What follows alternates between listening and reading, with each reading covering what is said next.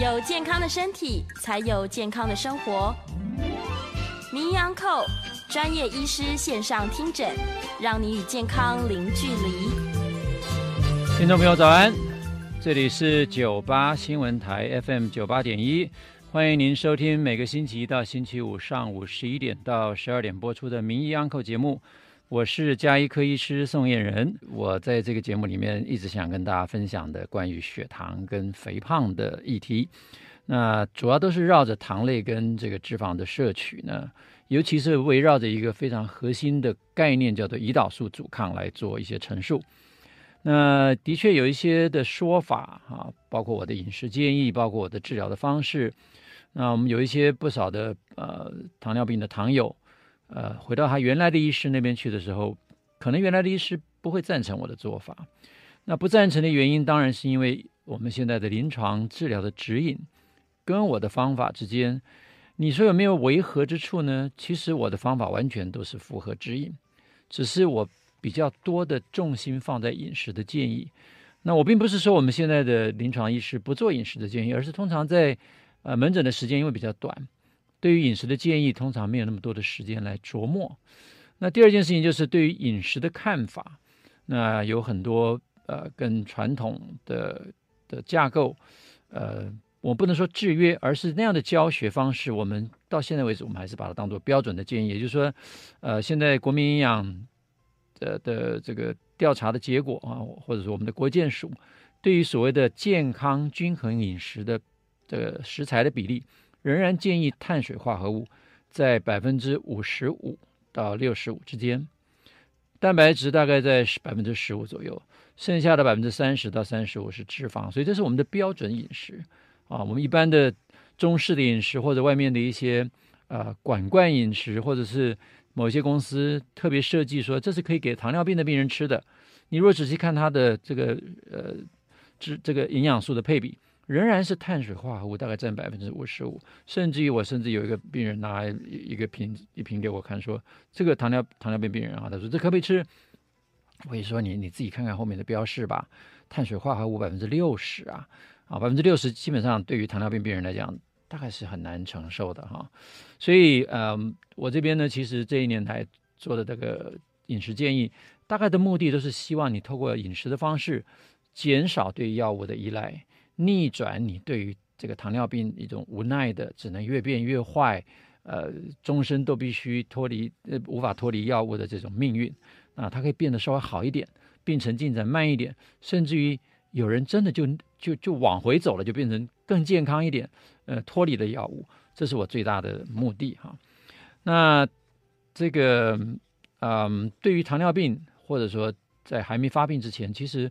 过去我们都有一些检查的方式啊，所以在四十岁以上到六十五六十五岁的国民，国民健康这个国国健署了哈，就是我们的健保都会这个不是国健署啊，是健保署，健保都会提供你三年做一次健康检查，所以你可以去抽血验所谓的代谢症候群的筛检，验哪一些指标呢？通常他会验你的血压。如果你的血压超过一百三八十，这就算是不及格。那也会让测你的腰围，男生如果大于腰围大于九十公分，女生大于八十公分，就是男生大概三十六寸，女生大于三十二寸，这也算一项不及格。接下来就是会抽血，那其中有几个指标很重要，一个叫血糖，如果你血糖大于一百，这也算是一项不及格。那还有测三酸甘油酯，如果大于一百五，也算一项不及格。另外就是测所谓的高密度好的胆固醇啊，高密度脂蛋白胆固醇，男生如果小于四十，女生如果小于五十，这就算不及格。所以刚刚讲了五项，这五项的的指标里面，如果有三项不及格，就会被判定为代谢症候群。那我当然要要请教一下我们这个呃 YouTube 前面的这个朋友，或者是收音机前的朋友，如果你过去曾经做过检查，你被医生说你是代谢症候群。请问医生会给你什么样的建议？大概就是请你少吃多动啊，哎，回去要注意体重啊，少油少盐少糖多铅哦。讲完之后，三年后再见。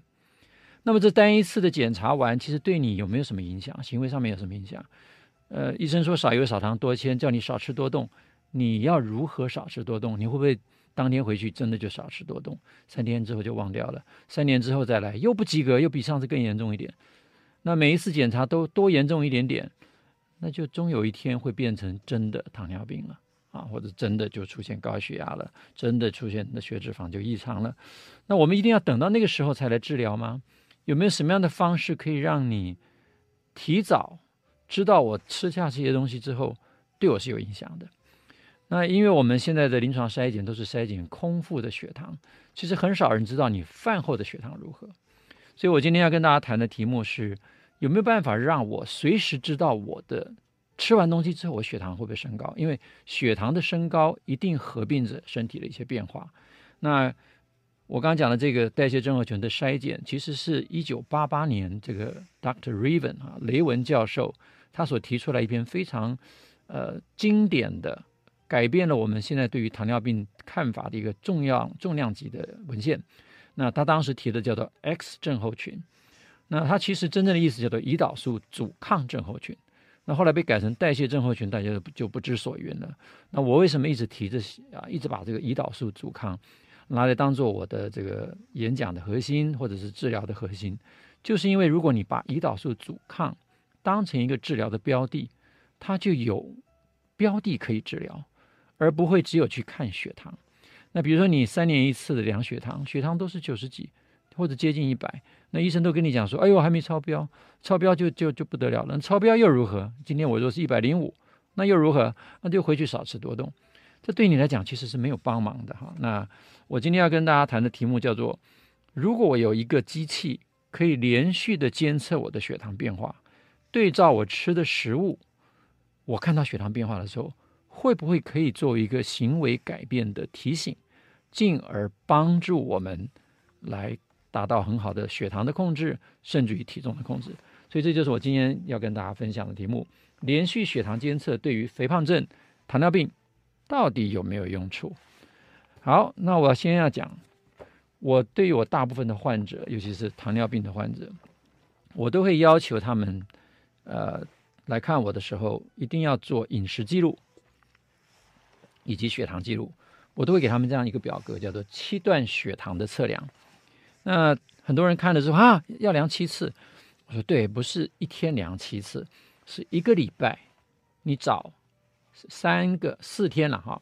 就是我我写第一天、第三天、第五天、第七天，你可以星期一、三、五日测早中晚三餐的餐前跟餐后的血糖。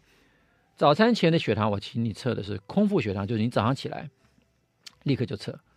然后再测一个餐后的血糖，餐后指的是你吃第一口饭后的两小时，啊，那我的目标跟他讲说，你如果吃的东西饭后血糖比饭前没有超过三十个单位啊，就三十毫克每分升啊，就是一百 CC 里面三十毫克的这个血糖量，那这餐你就算及格。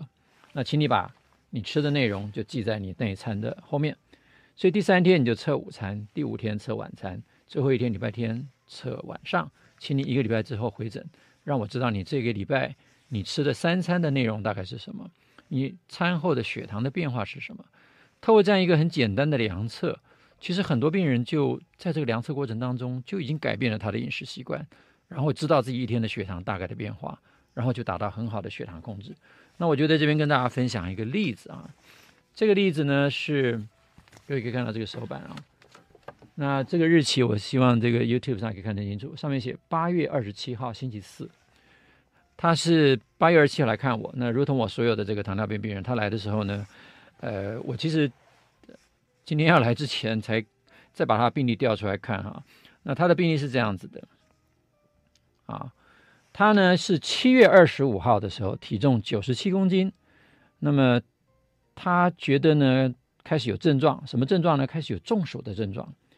而且呢，开始食欲不振，感到恶心，然后开始呢觉得非常渴，呃，多尿，而且体重一直降到他八月二十七号，等于一个月之后，他来看我的时候降了十三公斤，变成八十四公斤。其实这个很明显的就是一个糖尿病突然发作的症状，三多一少，吃的多，喝的多，尿的多，但是他其实还有合并一个恶心跟。食欲不振的症状，这其实是一个酮酸中毒的现象。可是因为他已经一个月了啊，我就想说，一个月大概酮酸中毒应该过去了，所以我当时就给他一个很简单的药物，就给他开了一个美福明啊，metformin，然后就请他抽血，想说啊，下礼拜再回诊。所以当天我就请他加我的 line，因为我想说他大概会蛮糟糕的哈。那我说，请你回去量血糖。他第一个给我，我就跟他讲说，哎，请你要传血糖及饮食记录。呃，他传了八月二十七号当天晚上的晚餐，然后他说血糖机还在研究使用，怎么用？也就是说他买了血糖机，但是他不知道怎么用啊。但他很认真，他当天给我讲说他没胃口啊，吃不下饭。我说没胃口先不吃，多喝水。当时我已经感觉到他可能酮酸的状态还没解决，请他喝很多很多的水，请他补充盐分。八月二十八号，他早上告诉我他吃了虱目鱼肚汤、无糖豆浆。然后他测了一下饭前血糖四百四十，括弧我吓到了。平常讲，他说他吓到了，我才吓到了呢。我当医生的，我说哇塞，我昨天没有帮你立刻验血糖，你的饭前血糖居然四百四，这真的是很可能酮酸会中毒啊。饭后血糖他说五百，他说我又吓到了。我到作为一个医生，我当然不能跟你讲说你吓到我也吓到，我我赶快跟他讲说，我说你没有照我的建议吃东西。我跟他讲说，你要半菜半肉，只能四分之一碗的饭，啊，不可以喝任何的姜汁汤，什么都不要喝。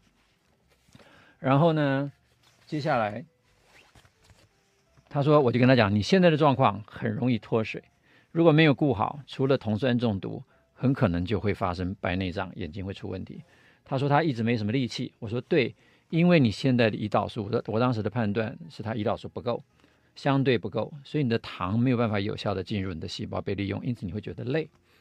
那我说呢，因为我等不及他下个礼拜四回来，我说你下周二提前回诊，我赶快给你看报告。如果到时候血糖仍然降不下来，仍然高过四百的话，我跟他讲说你可能要先打胰岛素。然后他之后呢，就八月二十八号说加一碗白饭，还是一样，饭前四百五，饭后五百，真的很吓人哦。我就跟他讲说，蛋白质要够啊，肉量要够啊。那接下来回诊的时候，我跟他讲说，你回诊的时候，我再告诉你进阶的策略。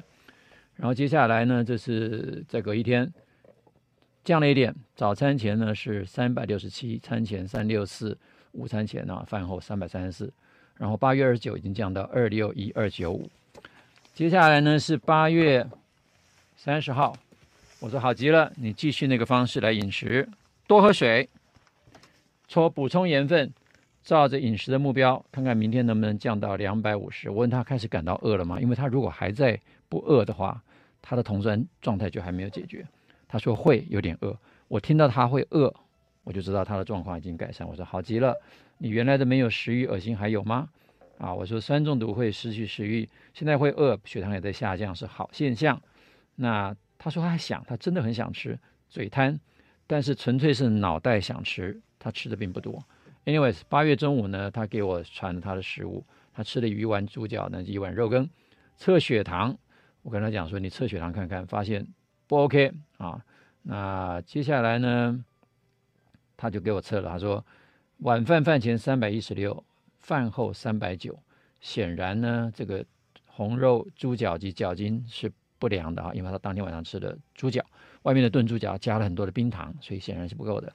我跟他讲说，水还是要过喝，所以九月一号血糖已经降到多少？你看八月二十七号来，才经过大概三天多的时间，九九月一号早上血糖空腹就降到两百六十七，中午的血糖呢是这个两百六十三，餐后两百二十一，晚餐呢降到一百七十六，一百六十七，啊，所以只有几天的时间，只要能够好好的控制你的食物。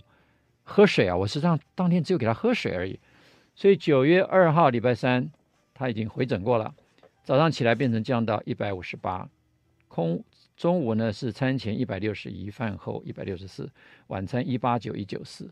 他告诉我他的没有力量的感觉，而且开始老花变得严重。果然如我所料，血糖这么高，很快的眼睛就会坏掉哈。好，anyways，我就直接的很快看下去呢，我就我就劝他。呃，这个老花严重呢，请他去眼科赶快看一下。他这边有一句话，我看是不是刚刚讲到香蕉的？哦，还没讲。等下啊，他他有开始去注意到他吃的东西对血糖的影响的哈。他说今天吃了香蕉，血糖上升，我超级后悔的。我为什么特地讲这句话？这句是病人自己吃了食物量了血糖之后，他看到血糖的变化，他超后悔的。但是重点是这样子，这种呃吃完饭后再量的方法，呃已经吃完了你才量，所以你后悔，你只能在下一餐改善，而没办法做到及时的反应。啊，那后来几天呢，他就持续的每一餐都送饮食记录给我。有一天呢，他送的饮食记录里面居然有这个盒装的食物。我看到说他喝保酒乳，我们就教了这么久了哈，这已经是九月二十七号了，已经隔了一个月了。我说保酒乳很可怕哦，你不能喝哦。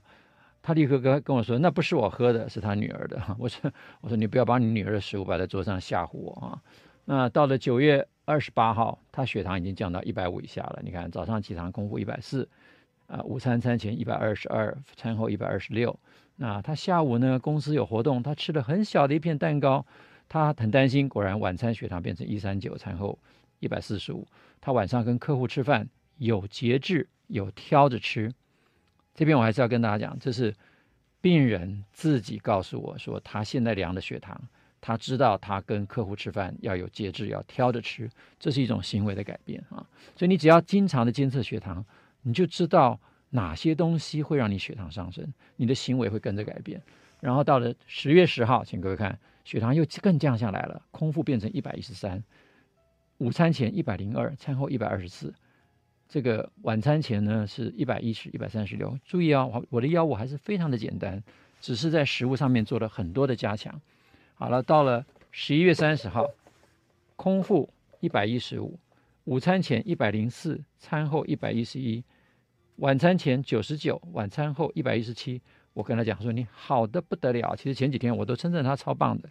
也就是说，其实前面我跟他做的那些互动的对话，教他吃东西的，不需要讲那么多了，因为他后来都做对了。在这种情况之下，到了晚餐，他的量测是这样的数字。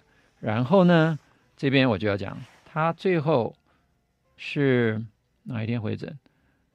啊、呃，九月。呃，十二月八号回诊，十二月八号回诊呢，我再回头看，当天我一看他的血糖，棒的不得了，我就说，哎呀，因为我其实忘掉他是谁了哈，他跟我在 LINE 上面联络，但是我已经记不得他长什么样子。糖化血色素，各位可以看，糖化血色素六点零，这十二十二月八号，空腹血糖一百零七，上面当然还有一个数字，三酸甘油酯还需要改善，三百三十四，但是各位看他。更早之前，十二月八月二十七号来的数字啊，八月二十七号，我当时回头一看，才吓一跳，哇塞！你当天的糖化血色素是十五点七，十二月八号变成六点零，八月二十七号当天来的时候，其实是当天我我抽血，我当天看不到，我是后来看到的，但是我也忘掉它后来。当天的空腹血糖是四百五十，糖化血色素十五点七，三酸甘油酯是八百三十二，三个月之后，你看他的三酸甘油酯已经降到。三百三十四，也就是饮食的改善还没有完全，他的病还没有完全好，但是他的血糖已经控制到糖化血色素六点零，空腹一百零七，刚刚是四百五十几，现在是一百零几，透过三个月行为的改善，他就可以做到这样的程度，这就是一个你定期监测血糖达到的好处。那我之前呢也跟各位分享过，有一位老先生。他来找我的时候，糖化血色素从几个月前的七变到九，变到十一。来找我的是十一。那胰岛素呢？早上打了二十二个单位，三餐还吃了很多降血糖的药，血糖控制非常的不好。他来找我之后呢，我也是请他做饮食记录。他饮食记录之后，最后做到的七段血糖就是用我这个表来填。你可以看到，看到他最后的饮食记录：空腹八十五，早餐后一百，然后呢，这个啊、午餐前九十一，午餐后一百一十二。八十八、一百零二、一百零六，这样的血糖，你一看，你根本就不用担心。果然，再回来一测，糖化血色素是在六点二哈，所以这个是一个非常好的一个行为的模式。可是这个缺点就在于，你要很频繁的扎血。那我这个黄先生，这个这个这个呃年纪比较大一点的病病患呢，他的女儿很体恤他。那这个我在前两集也提也也也跟大家分享过。他的女儿呢，就帮他买了一台连续血糖监测仪，他就不需要连续的扎针了，所以就装在他的手臂上，那就是一个一个短短的针。等一下会给各位看这个图。他有了这个这个连续血糖监测仪之后呢，就非常高兴的就把他的图传给我，然后告诉我说：“你看，哇，这是空腹吃香蕉的结果，立刻报表。这个呢是吃外面的汉堡，你看报表报到什么程度？简直报到这时候还要换算啊，这大概到十八，十八乘上十八，大概到了两两三百块、三四百的这个程度。所以外面的食物是可怕。连续血糖监测仪立刻告诉他，同时呢，你看他夜间有几个低血糖的状态，表示说他的晚餐可能吃太少。第二件事情表示说他胰岛素可能太多。第三。表示说他的糖尿病的用药可能还有一些延续的效应，让他晚上会持续低血糖。所以在这之后呢，我就让他更加严谨的把胰岛素再往下降，所以他最后打的是十四个单位，啊，甚至最近已经降到十二个单位。那本来是二十二个单位，而且呢，同时在饮食的更加的控制之后，你可以看到他最后的血糖整天都在这个蓝色的安全范围。这个就是连续血糖监测对于一个病人的行为改善。那么，啊、这样的一个做法呢，其实可以达到非常好的一个行为的改善的一个效果。那病人只要有这个连续血糖监测仪，他吃什么之后，像这个是半夜，然后到了中午吃吃完，到了晚餐啊，到了这个他他晚餐吃的比较晚啊，都会有三次的血糖的变化啊，所以有这样的。状况，我们就会有一个非常好的血糖监测跟行为的改善。那我们呢，先进一段广告，稍后来跟大家谈连续血糖监测仪到底有什么好处。我们稍后回来。听众朋友早安，欢迎您回到九八新闻台名医 Uncle 的现场，我是家庭医学科宋燕仁宋医师。今天跟大家谈的呢是连续血糖监测对于体重控制的行为改变有没有效应？对于血糖控制有没有行为改变的效应？那前面给各位分享的两个案例都是呃血糖控制的案例，各位可以看到一定有效应啊。血糖有糖尿病的人，他的血糖一定是飘飘忽忽，所以他吃东西之后反应非常巨大。那很显然，这个一天监测七次血糖是一个很辛苦的事情，但是这个频繁的监测血糖，其实也就可以已经达到非常好的。这个血糖的控制啊，所以从从第一个林先生从来看我的时候，十五点四到三个月之后的六点零，这么明显的变化，那体重也很明显的下降，他的身体状况整个改变。那那个黄先生，黄老先生，从原来十一点几到后来六点二，那也是经过只有短短的几个月的时间啊，都是非常短的时间之内就可以达到非常好的改善。那最后黄先生呢，用了这个连续血糖监测仪，他女儿很孝顺他，看他这个经常的扎手指，觉得很心疼。那连续血糖监测仪到底有什么好处啊？那我就在这边跟大家先简单的回顾一篇文献。这个文献呢，事实上是二零呃哪一年发表的？我看一下，二零一九年在《Journal of Diabetes Science and Technology》，呃，简单翻成中文就是《糖尿病科学与科技》期刊。那它的题目呢，我直接翻译成中文哈，就是连续血糖监测对于糖尿病。前期啊，主要是讲糖尿病前期以及前期的行为修正的用处用处，特别呢是讲要他讲的 behavioral modification 因为我们常常讲说糖尿病治疗在我们的治疗指引里面，第一行就叫 behavior modification，lifestyle modification，生活形态改变。但是这个一行字啊，其实大部分的临床医师都知道，但是因为那一行字实在太小了，所以。与其与下面整页的那个用药相比，那一行字实在扮演的角色太太小。可对我宋医师来讲，我把那行字占半页，然后里面讲的很清楚，行为改善是非常重要的血糖控制的这个方向。那各位可以如果有兴趣看这篇文章，直接扫这个 QR code。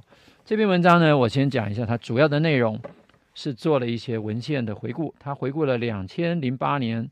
呃，二零零八年一月到二零一八年一月，十个十年当中，在 PubMed 就是一个美国国会图书馆的这个啊医学期刊资料库，它用的这个关键字是 CGM，就连续血糖监测，Type 2 DM T2D 或者 Prediabetes。那为什么讲 Prediabetes？因为糖尿病前期的病人有很多是肥胖的，有很多是其实血糖已经开始耐受不良，那大部分呢是胰岛素过高造成的肥胖。那这些人其实通常都不会进入医疗体系，因为他叫做临糖尿病前期，所以医生对他也只能说你回去就是少吃多动啊，生活改变啊。讲完就等到他真的变糖尿病才会进到医疗体系。那这段时间这些人都不该做什么吗？其实我们讲说上医治未病，我们真正应该要治疗的是这些 pre-diabetes 还没有生病的人。那甚至于我曾经也跟大家分享过，pre-diabetes 到底是不是 diabetes？那我们糖尿病的大宗师啊，现在所有糖尿病医生或者所有做糖尿病人都知道，这个人叫 Ralph DeFronzo。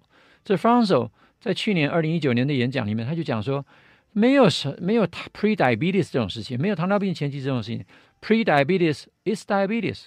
他举的例子就是怀孕的人三个月的时候月经不来，他去妇产科检查，妇产科医生会说你是 pre-pregnancy 吗？他会说 you are pregnant，你就是怀孕了。你没有前怀孕这件事情，OK？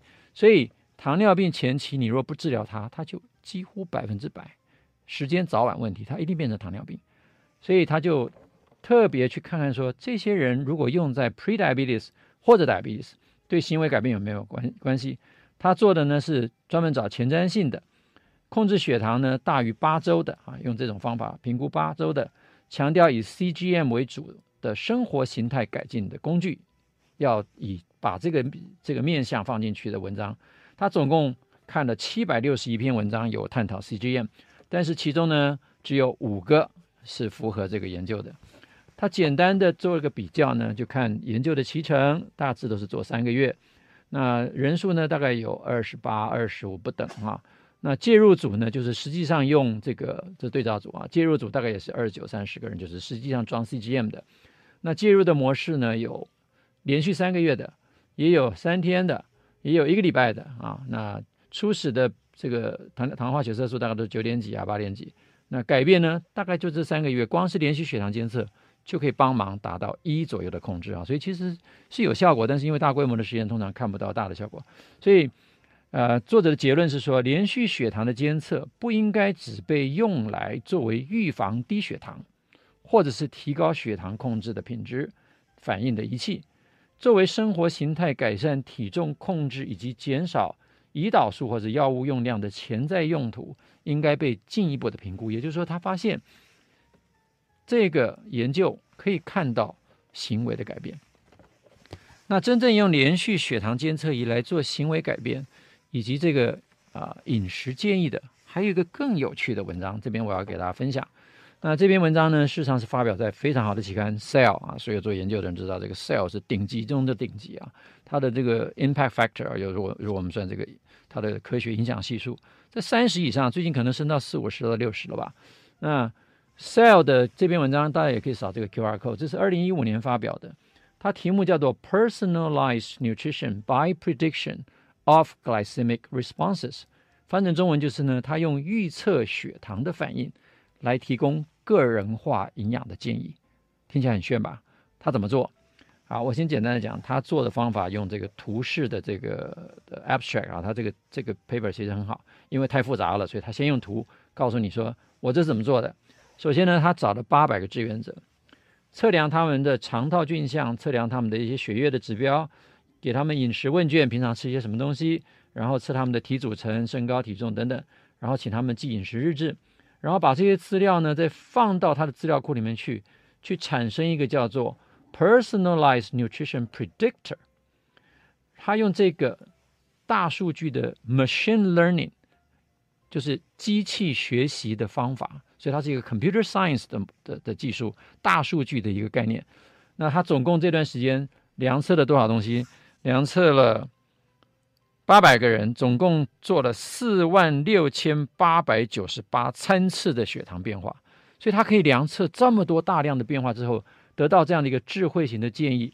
最重要的是，这个智慧型的建议呢，它可以得到非常好的血糖控制。我先讲这篇文章的作者叫做 Aaron Siegel，他是以色列人，他的这个机构叫做 Weizmann Institute，是以色列最重要的一个科研机构。那各位如果有兴趣的话呢，可以去上 YouTube 找到这篇的 TED 演讲，下面有中文字幕。听完之后，你一定会感到大大为惊异啊！那我这个这篇 paper 呢，其实就是他这个演讲里面主要讲的内容。那这个图很复杂，我只是很简单的带过。他告诉你呢，这些受试者每天有给他不同的食物，这食物有一些是标准饮食，有一些是他自己选择的。这标准饮食里面通常包含包含了各种不同的碳水化合物，不同的蛋白质、不同的油脂的组成，他就想要知道我给的标准食物，有些是营养师建议的。接下来他取得这些数据之后呢，就取得了一个他的 program，然后呢，他就依据这些人对不同食物的血糖变化，做了一个电脑建议的饮食。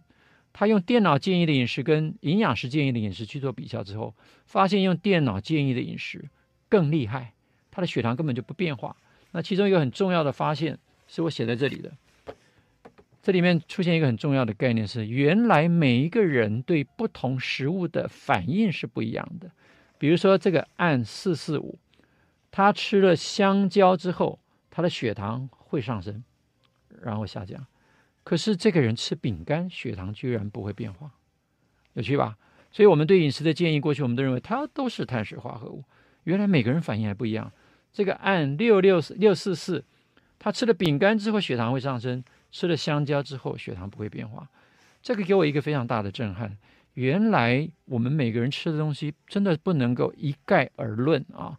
你的我的美食很可能是你的毒药，你的美食在我身上很可能会起到完全不同的作用。所以呢，我就对这个连续血糖机呢就开始发生了兴趣了。一个是我的病人在使用，一个是呢文献当中有这么多有趣的证据，所以呢我就呃看一下这个手板。现在这边跟大家简单的介绍一下，这个连续血糖监测器到底是什么东西啊？它为何可以做到连续的血糖监测？原来呢，它不是要你连续去扎针，而是呢，它可以。用一个很微小的装置，像一个贴片一样，就像一个胶布，它有一个微针头，叫做 micro needle，那个短到就是跟我们一般的测血糖针差不多，轻轻的就扎在你的皮下，连续的去 sample 啊取样，它这里面有一个晶片，一方面呢可以保存足够你支撑三到十五天不等，看不同的厂牌，连续去测量你的血糖，每五分钟抓一次数据。这一小片里面还有一个小小的蓝牙传输装置，可以透过它个别的读者读读读的机器啊，不同的厂牌长得不一样。那台湾现在有的是这一台，长得像贝壳一样，那这是贝壳机装机的样子。那我呢，为了测试这个，我就自己也来装了这个机器。那我今天就要跟大家分享，我装了这个机器之后，我的反应是怎么样哈？这个机器装完之后就贴在这边，看起来。这这台不像这台看起来这么漂亮啊，这台看起来比较 cranky 一点，还要贴一大堆这个胶布啊来防水。Anyways，装上去之后，呃，我先把我这装了一个礼拜之后的总报告，这是那个厂商最后提我一个报总报告。他说：“宋医师，恭喜你，你这一个礼拜呢，其实血糖都很平稳。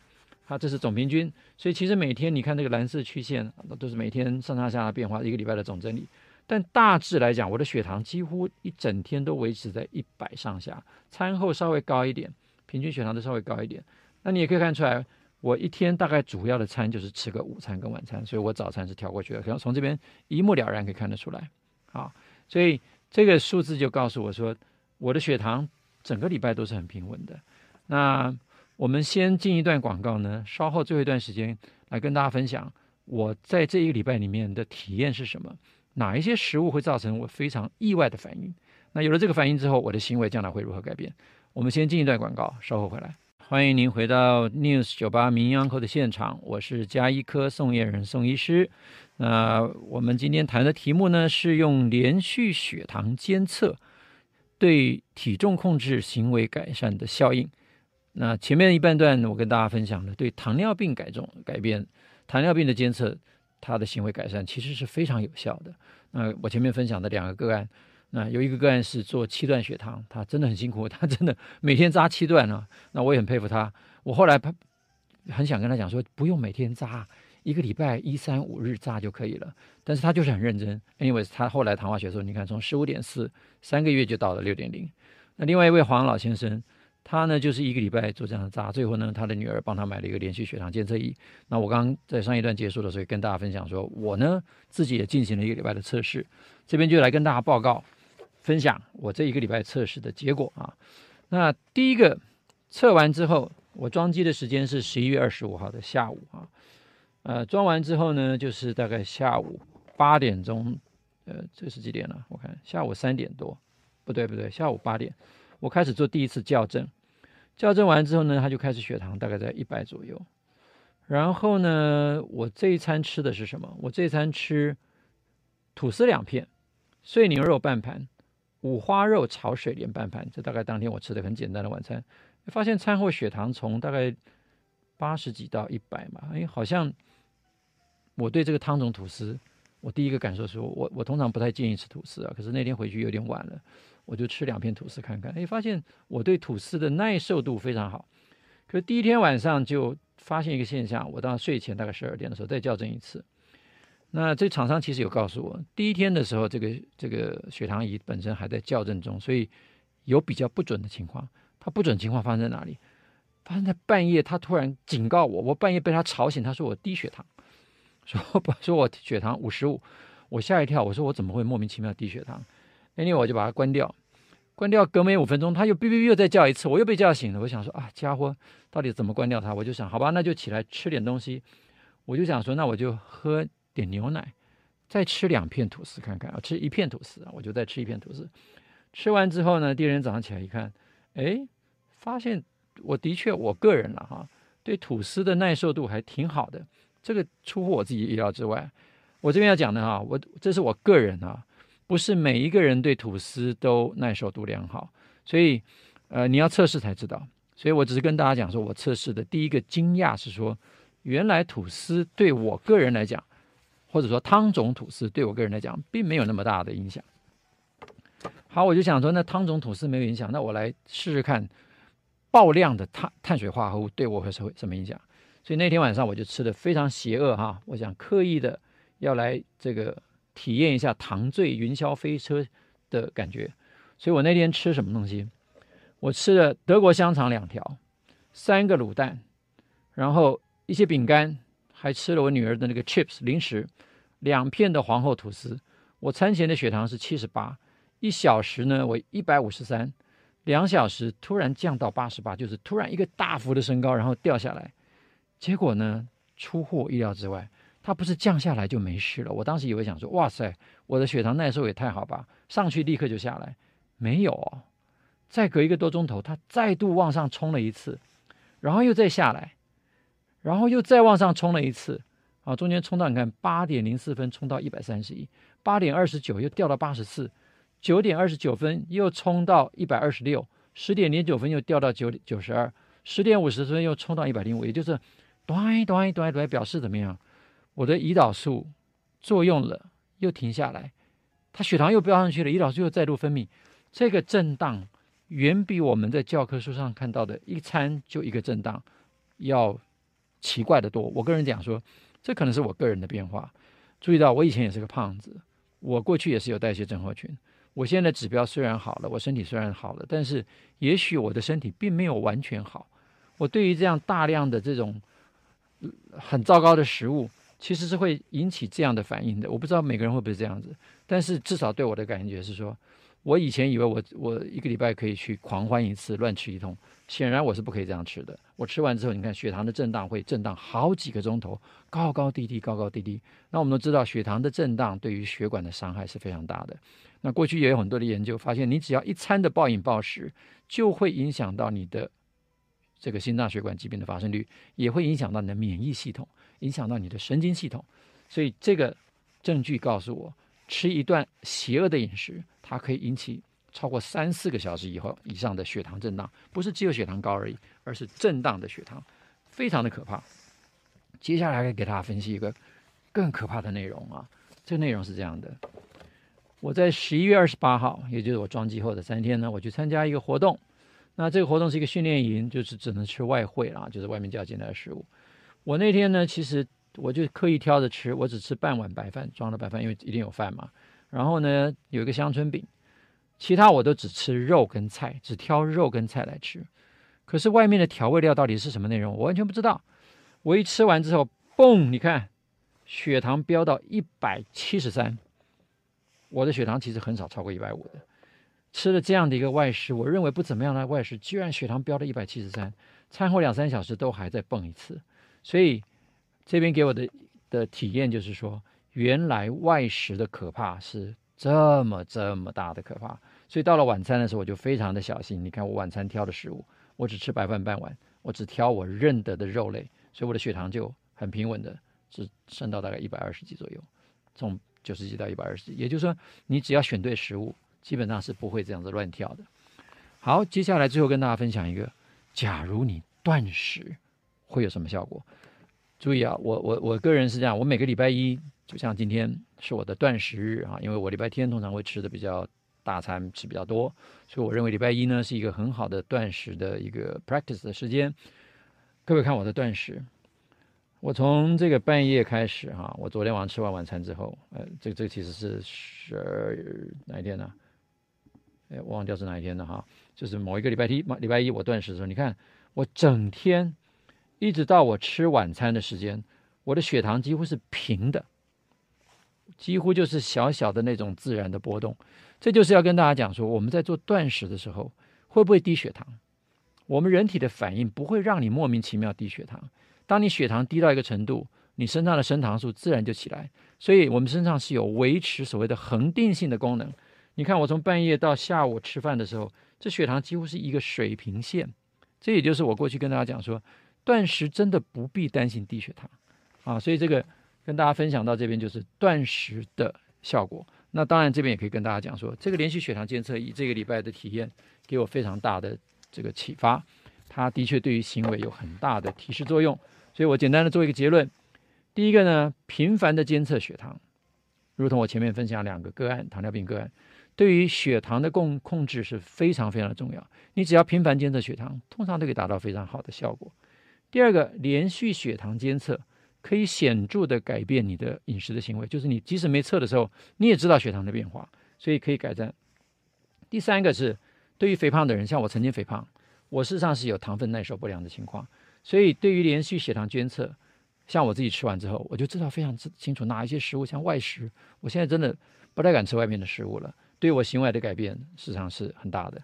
第四个是从我自己监测结果发现，碳水化合物的震荡远比我们想象的可怕，所以千万千万要小心。